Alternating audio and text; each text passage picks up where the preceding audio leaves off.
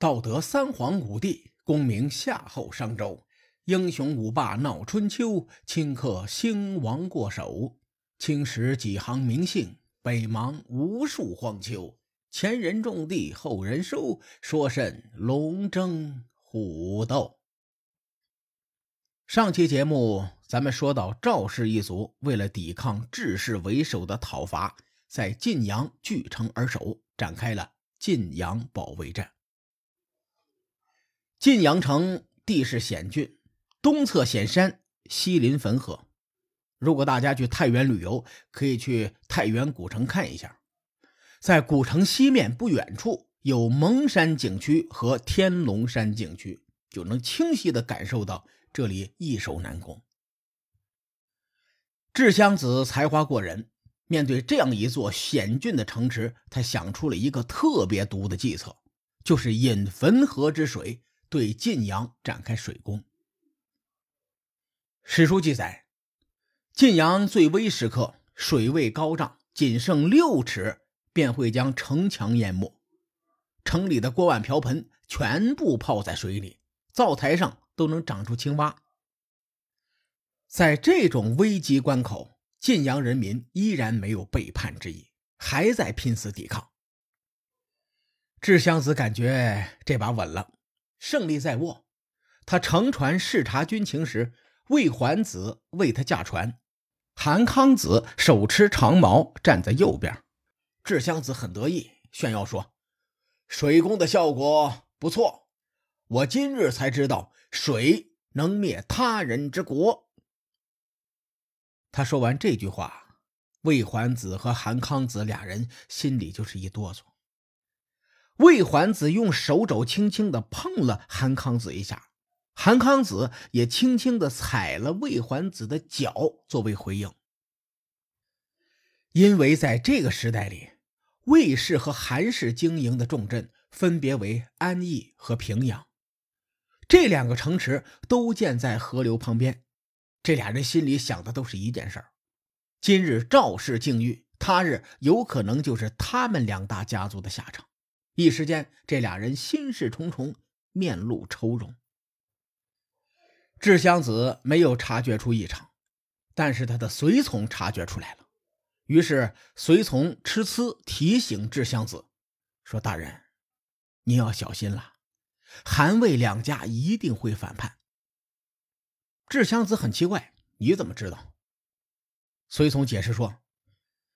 咱们统帅韩魏两家军队围剿赵氏时约定，灭赵后平分赵氏土地。眼下攻破咸阳指日可待。按照人之常情，这两家的家主应该高兴才对。可是他们不仅没有喜笑颜开，反而是忧心忡忡，恐怕他们有反叛之心。智襄子的执政生涯顺风顺水，他一向刚愎自用，听不得劝。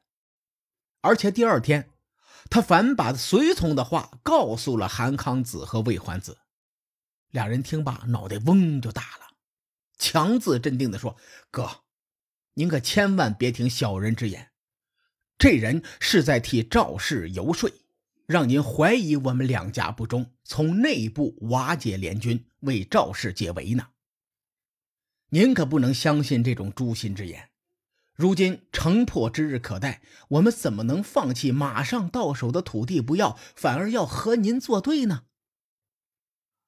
两人退出来以后，智襄子的随从立刻进去：“主公，你怎么把我说的话告诉他们了？”智襄子一愣：“你怎么知道的？”随从又说：“我刚才看见他们俩对我仔细观瞧，离开时步履匆匆。”我猜他们心里一定有了阴谋。智襄子说：“哎，你想多了，哪有人到手的肥肉不吃？”随从见智襄子一意孤行，他心说大事不妙，万一智襄子顺势翻盘，他得罪了赵、魏、韩三家，留在晋国一定会死的很有节奏感。于是他为了避祸，申请出使齐国去了。恰巧此时，赵襄子也想找韩魏两家游说，于是他派家臣张孟谈偷偷出城拜见韩康子和魏桓子。张孟谈说：“不知二位大哥有没有听说过‘唇亡齿寒’这句话？如今智氏率您二位的军队围攻赵氏，赵氏灭亡后，智氏的下一个目标可就是二位了。”这句话直接说到了韩康子和魏桓子的心坎里。二人一拍大腿，说：“谁说不是呢？这事儿我们早就想到了。可是智襄子精明过人，我们担心计划还没实施，就会被他察觉，那将引来杀身之祸。”张梦谈说：“谋出二主之口，入臣之耳。二位主公将谋略只说与我一人听，绝对不会走漏风声的。”韩康子。和魏桓子二人相视一眼，按说与虎谋皮不如放手一搏。当下，二人放下顾虑，与张梦谈秘密商谈，并约定好了起事的时间。至于这个计划的详细过程，还真的是无人知晓。张梦谈带着消息回去向赵襄子汇报，赵襄子大喜过望，这老兄是个狠人，绝对是杀伐果断的那种狠人。他立刻安排人按照计划准备起来。很多时候，鲁莽和果断的区别只在于成功与否。如果应对之策成功，那就是果断；一旦失败，就会被扣上鲁莽的帽子。但此时身陷绝境的赵襄子别无选择，他再不殊死反击，晋阳城就没了。无论韩魏两个家族有没有元首，他都必须做困兽之斗。当天夜里，赵襄子派杀手暗杀了智氏家族军队守堤坝的官员，并且捣毁河堤，将水倒灌到智氏家族的军营中。智氏一方顿时乱作一团。此时，韩魏两家的军队果然依照计划行事。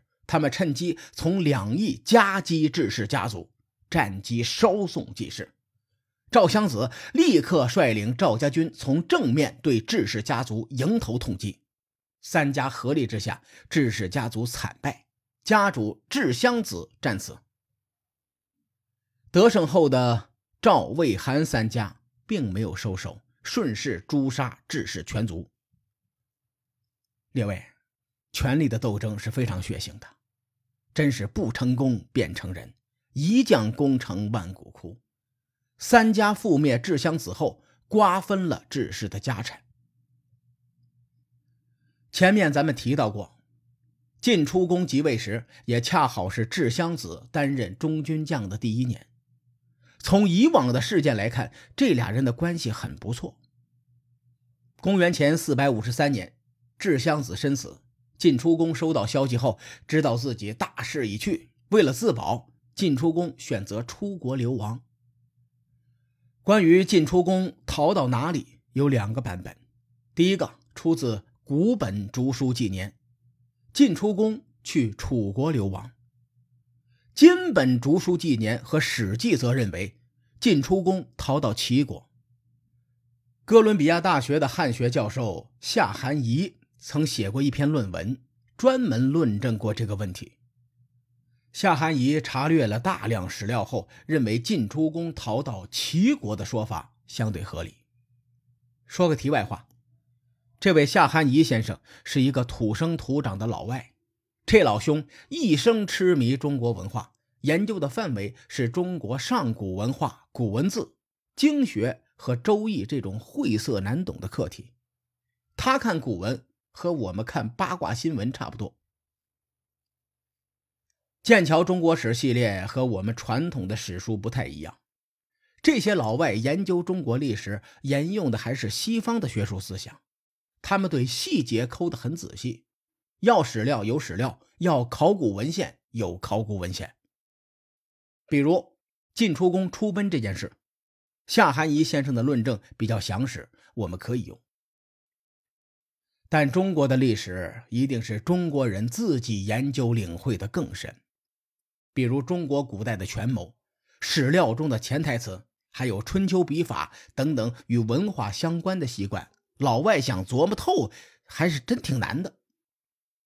关于我们的文化习惯，我举个接地气的例子，比如两个人对话：“你什么意思？”“我没什么意思啊。”“你个大男人敢做不敢当，挺没意思的。”“你要这么说，我也觉得挺没意思的。”“你说这话是要分手吗？”“我没这意思。”咱们中国人不用了解前因后果，听完这段话就知道小两口在吵架。